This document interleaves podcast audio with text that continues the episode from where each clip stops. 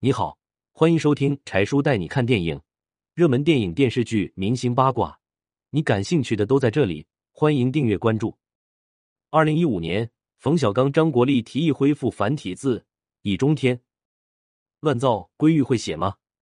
二零一五年，冯小刚、张国立提出建议，用繁体字代替简体字。此话一出，易中天反问道：“乱造归玉会写吗？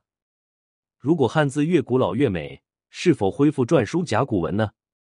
冯小刚、张国立被呛得说不出话，再也不提这件事了。冯张二人认为，简体字普及开来，加上网络文化盛行，年轻一代都已经不认识繁体字了，所以才应该大力倡导全民，尤其是小孩子们学习繁体字。但两个人，一位是导演，一位是演员，并不是相关专业的研究者，仅凭个人喜恶、头脑一热提出来的建议，是不具备采纳价值的。中国当初决定对汉字化繁就简。恰恰是为了普及和推广汉字。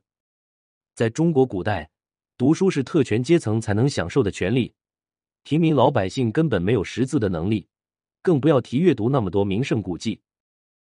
从孔子推行有教无类开始，才打开了教育普及的大门。平民百姓家的孩子也有权利接触到知识，认字写字不再是特权阶层的专属。以当时的中国老百姓的受教育程度。学习繁体字是不现实的。为了提高中国民众的受教育程度，开在田间地头的扫盲班不计其数。如果黑板上都是复杂的繁体字，田间地头的老百姓照着画都很困难，更不用提之后的用读写。所以老一辈学者才经过了慎重的考虑，确定将繁体字删繁就简，这是基于当时大时代大环境做出的最好的选择。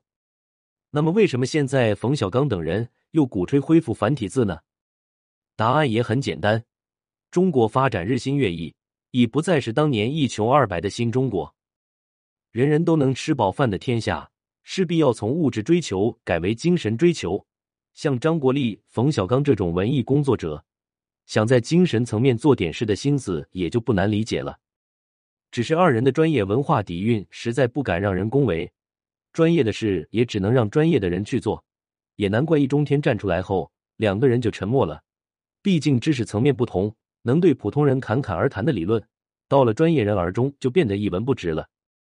作为演员，演好戏就是做好了本职工作；作为导演，拍好电影就是做好了本职工作。